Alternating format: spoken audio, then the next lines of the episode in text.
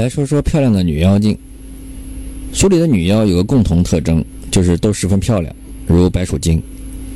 与之有关的问题包括：为何在灵山出来的金鼻白鼠精熟悉色相诱人呢？而区区灵山一只偷蜡烛的老鼠，却要如来差天庭托塔天王父子天兵来拿住，最后还拜了妇女，这是什么原因呢？书中有，那女子道：“趁如今星光月皎，也是有缘千里来相会，我和你到后园中交欢配鸾绸去也。”行者闻言，暗点头道：“那几个玉僧都被色欲勾引，所以伤了性命。他如今也来哄我，就随口答应道：‘娘子，我出家人年纪尚幼，却不知什么交欢之事。’女子道：‘你跟我去，我教你。’行者暗笑道：‘也罢，我跟他去，看他怎生摆布。’他两个搂着肩，携着手出了佛殿，径至后边园里。那怪把行者使个盼子腿，跌倒在地。”口里记，心肝咯咯地乱叫，将手就去掐他的骚根。来看金逼白鼠精曾经的名字半截观音。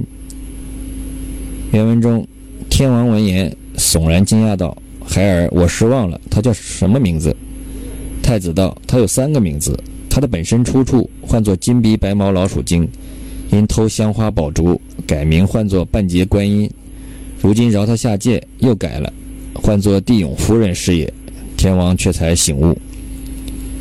而和尚都是被白鼠精色诱，也说明白鼠精十分漂亮，并且善于使用这种色诱的手段。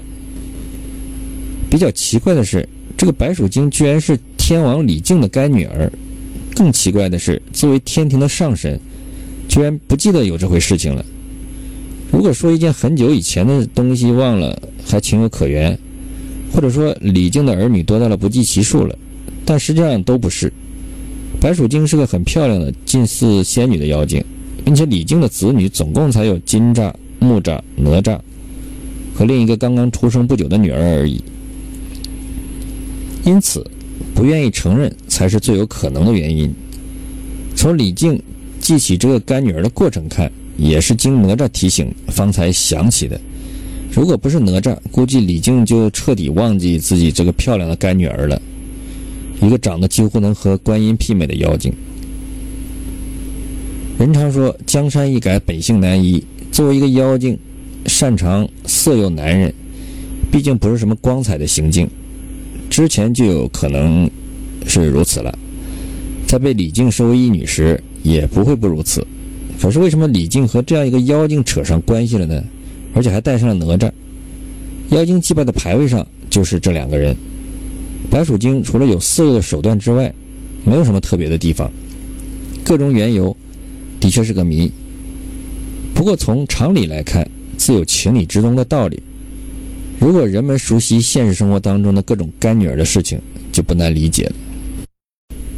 而如来不动用大量存在的佛兵，却差李天王父子天兵。去捉区区一只在佛地偷蜡烛的老鼠精，一方面显示其背后所犯罪错的原因不好公开，公开对灵山不利；另一方面则更进一步凸显了佛门与天庭李靖父子深刻的关联。